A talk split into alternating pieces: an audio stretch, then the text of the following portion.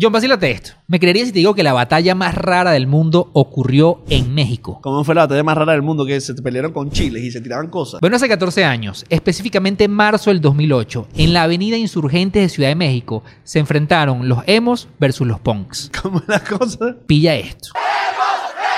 La cita era a las 3 de la tarde en la glorieta de insurgentes.